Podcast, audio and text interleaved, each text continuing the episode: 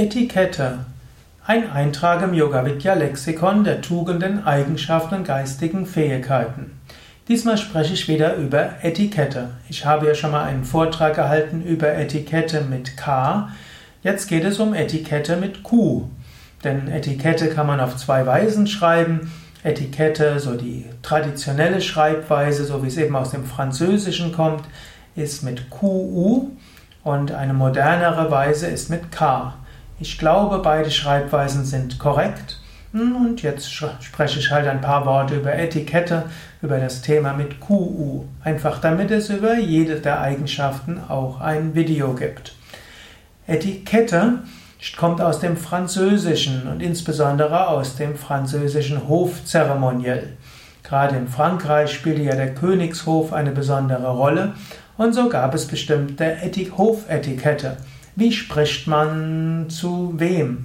Und es gab eine bestimmte Etikette, eine Reihenfolge am Hof. Der hohe Adel wurde so behandelt, der niedrige Adel so. Wenn man einen König sieht, muss man in so und so viel Entfernung sich verneigen und man darf nur solche Worte gebrauchen. Der Blick muss auf eine gewisse Richtung gerichtet werden und so weiter. Also ein umfangreiche Hofetikette, ein umfangreiches Hofzeremoniell. Das spanische Hofzeremoniell war noch komplizierter, noch komplexer. In Deutschland waren diese Etiketten etwas geringer. Und vielleicht schon, weil diese Etikette, Hofetikette in Deutschland geringer war, spielen auch allgemein Manieren und Höflichkeit in Deutschland eine etwas geringere Rolle als zum Beispiel in Frankreich oder auch in Spanien.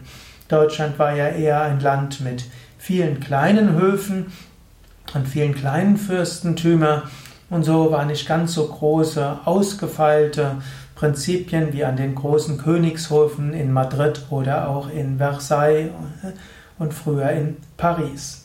Also Etikette hm, und so, obgleich man manchmal den Deutschen eine gewisse Steifheit nachsagt, haben diese Art von Etikette, wie sie in Spanien und Frankreich üblich waren und vielleicht auch in England auch noch üblich waren und vielleicht sind, in Deutschland keine so große Rolle gespielt.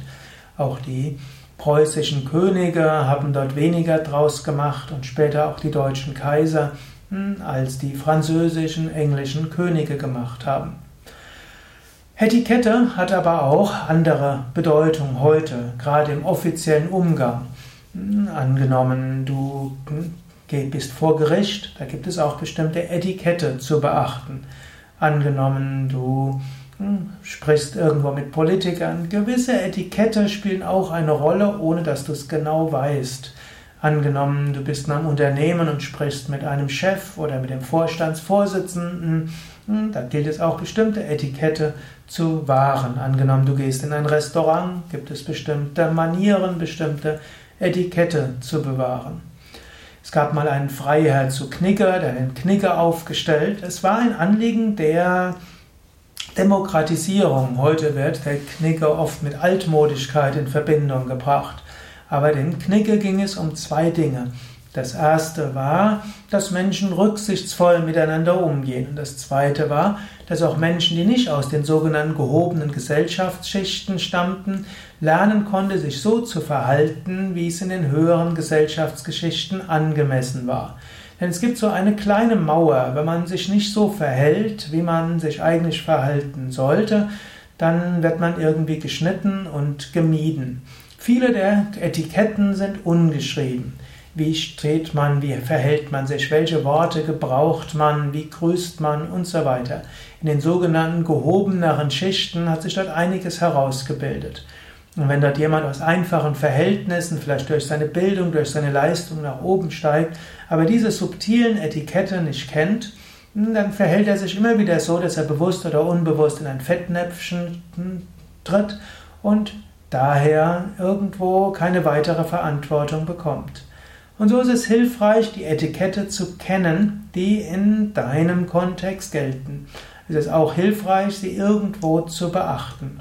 Spielerisch zu beachten, nicht zu, zu sehr dich daran gebunden zu fühlen, aber doch sie zu beachten, dazu musst du sie kennen.